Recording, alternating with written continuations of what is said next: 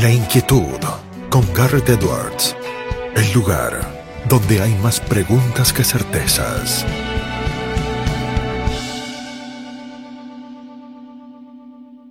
La siguiente es una entrevista al fotógrafo Gastón Fournier de noviembre del 2021 para Tal y Cual por CNN Radio Rosario. Damos vuelta de página aquí en Tal y Cual por CNN Radio Rosario. Tenemos un enorme honor, placer y privilegio. Es fotógrafo, fotógrafo de viajes psicólogo, oriundo de la Patagonia, multipremiado con sus eh, creaciones eh, por National Geographic, eh, con exhibiciones a lo largo de todo el mundo, por ejemplo, en París, en Francia, ha ganado múltiples premios y está ahora en la ciudad de Rosario haciendo una presentación de sus fotografías, lo va a hacer en la Alianza Francesa, arrancó ayer, el viernes a las 7 de la tarde. Identidades se llama la muestra, es Gastón Fournier. Gastón, ¿cómo estás? Garrett, te saludo, un placer tenerte aquí con nosotros. Hola, ¿qué tal, Garrett? Bueno, muchas gracias, muy amable por la invitación y por el espacio. Gastón, eh, gracias a vos eh, por sumarte. Eh, yo he visto algunas de las fotografías, no todavía en persona, pero sí en la pantalla, que a lo mejor no es la manera perfecta de verlas, pero es una forma de disfrutarlas, es una forma de apreciarlas. ¿Nos querés contar un poco vos, en tus propias palabras, de qué se trata esto de identidades? Sí, y justamente que sea una muestra presencial, eso es lo que yo quería también lograr, salir un poco de la pantalla chiquita del celular que estamos tan acostumbrados eh, y que la gente tenga una experiencia personal con cada una de las 27 fotos que, que forman parte de esta muestra itinerante a lo largo de la Argentina, que, justamente eh, armé, escribí el proyecto, este proyecto cultural y demás, cuando volví a Argentina después de estar varios años afuera viajando. Eh, y justamente es eso, llama Identidad, es un viaje cultural a través de la diversidad un poco es una síntesis de todos los viajes y todas las personas que el camino me ha presentado y que, tuve la suerte también y el privilegio, viste, de conocer y de aprender, de aprender. Y con la cámara eh, es un, nexo justamente para conectar con las personas. Yo, resalto siempre el valor humano eh, de la fotografía, de la imagen, eh, de las historias de las personas, más que documentar tal o cual he hecho la, realidad. Para mí es algo también muy personal y de conexión con la gente. Gastón, nos contabas, eh, recién ahora te voy a preguntar por el título porque me encanta lo de identidades, ahí, identités, eh, pero eh, nos decías, habías estado recorriendo el mundo, puedo decir tranquilamente, has recorrido medio mundo, quizá un poco más, quizá un poco menos, pero pegás ahí en el palo en estos años. ¿De qué lugares son las fotos, en dónde las tomaste, las que están presentando en esta muestra? Bueno, sí, no, para mí me falta todavía mucho mundo por recorrer. Eh, solo estoy por 48 países, pero bueno, son muchos más y siempre veo el vaso medio vacío y siempre quiero ir más allá. Em, esta muestra consta de cuatro países nada más, de India, Indonesia, Uganda y Marruecos, eh, que precisamente hice la selección con ayuda de, amigos, familia y gente que, que sabe, eh, curadores, digamos porque han sido especiales, han sido países especiales que me han marcado, y también en cuanto a la fotografía, pero también en, lo humano. Entonces, varias de las personas, a mí me gusta mucho el retrato, eh, yo soy psicólogo, acá estudié en Rosario, y entonces venir de, una rama de, las humanidades, eh, es obvio que tal vez el paisaje siento que eh, no, no, me representa a mí, ni capaz que a la cultura del lugar y demás, entonces me gustan las miradas, los rostros, lo que tiene para contar una, una persona tan solo con, su mirada, tal vez un, en un retrato bien, bien cercano. Un primerísimo primer plano. Claro, un primerísimo primer plano. Le iba a decir, te digo, no, no voy a hacer acá el técnico, eh, pero exactamente, solo con ese primerísimo primer plano se pueden contar tantas cosas. Eh, y bueno, así que son esos países y además justamente que en la muestra hay varios de, de mis fotolibros y también ahora el, el libro que por fin estoy, digamos, me animé a escribir y a publicar, se llama Los años nómades, un viaje entre fotografías y cultura y justamente esto. Eh, todo lo que, y surgió gracias a las muestras, gracias a volver a Argentina también, y a tener un momento para escribir, para reflexionar sobre los viajes, la, fuerza transformadora de los viajes, sobre el valor humano de la fotografía, sobre cómo viajamos, cómo contactamos con la gente. Eh, en, algunas, en algunos capítulos critico muchas cosas de, mm. de, qué hacemos, de qué posición hacemos las cosas o conectamos con la gente cuando viajamos, ¿viste? Eh, desde qué postura vamos y sacamos una fotografía, realmente respetamos al otro. Eh, bueno, es una reflexión que, que, me encantó, me encantó hacer, digamos. Eh, Gastón, eh, decías ahí antes, eh, un poco te adelantabas a la pregunta, pero quiero que lo profundices porque está muy bueno. se llama Identidades, la muestra, vos nos contabas recién parte de tu approach, de tu, acercamiento a la fotografía, que va por el lado de las miradas, que va por el lado de los retratos, que va por el lado de tratar de capturar a lo mejor alguna cuestión más íntima y no la, típica de lo que sería un paisaje de un lugar exótico y alejado. y además sos psicólogo, es decir, lo de identidades imagino que no tiene eh, una cuestión así meramente de ponerle cualquier nombre, sino que tiene un motivo, tiene una razón de ser, ¿no? Sí, sí. Em, tal vez no, no adrede y yo tampoco quiero siempre em, resaltar o hacer todo, bueno, como soy psicólogo, voy a hacer algo de esto.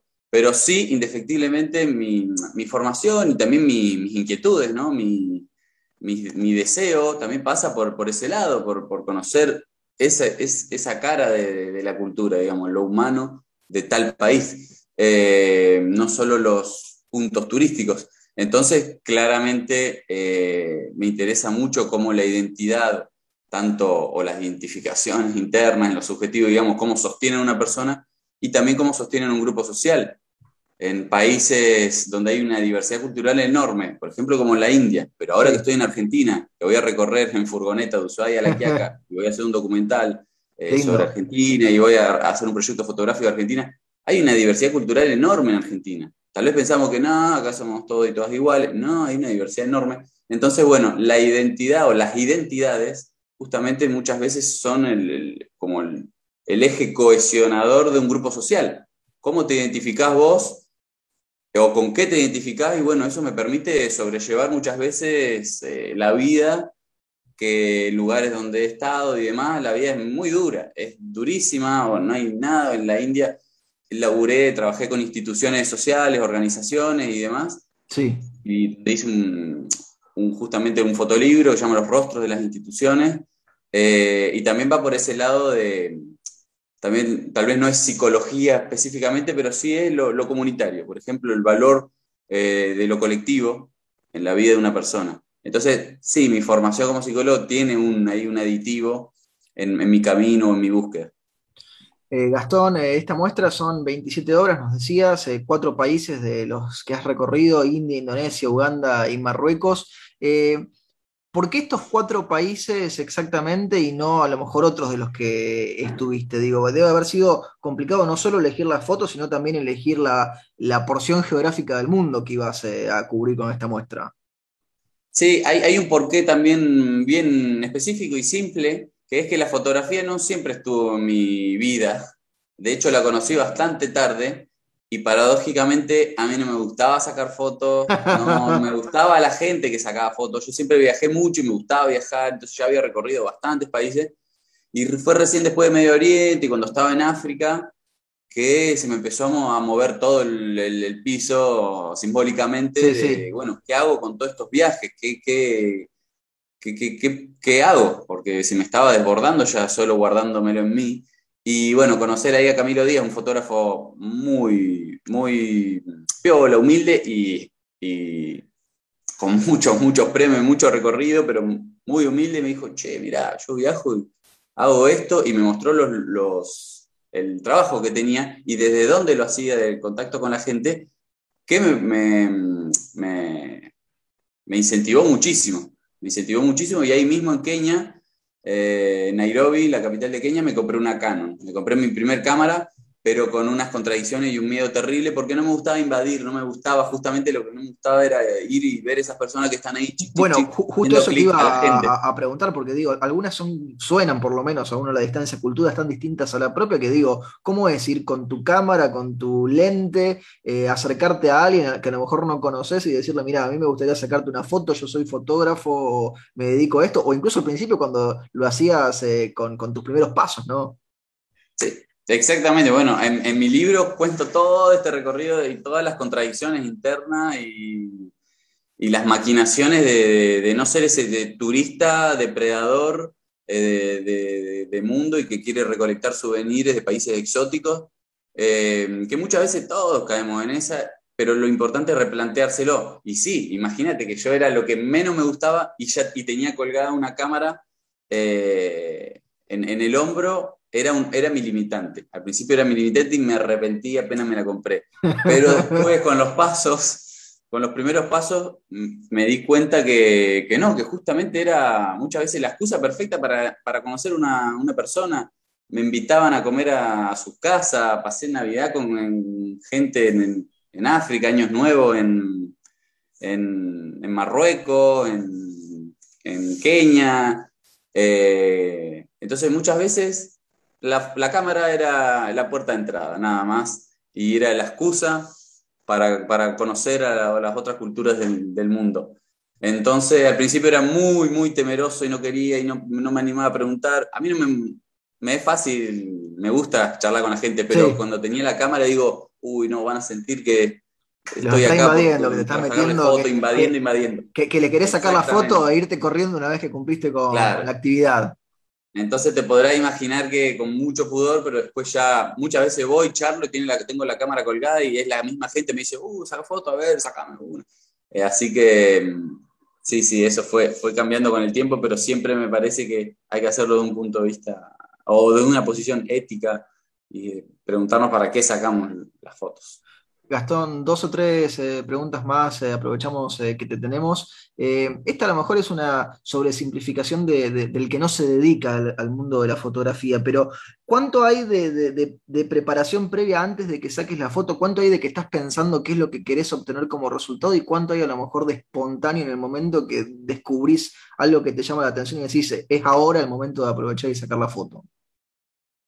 Y para mí siempre está, bueno, lo que Henry Cartier-Bresson decía, el, momento decisivo, siempre está ahí. El ojo lo tenés que tener preparado siempre, ¿no? Eh, después hablando mm, generalmente, más general, digamos, está bueno cuando tenés un proyecto.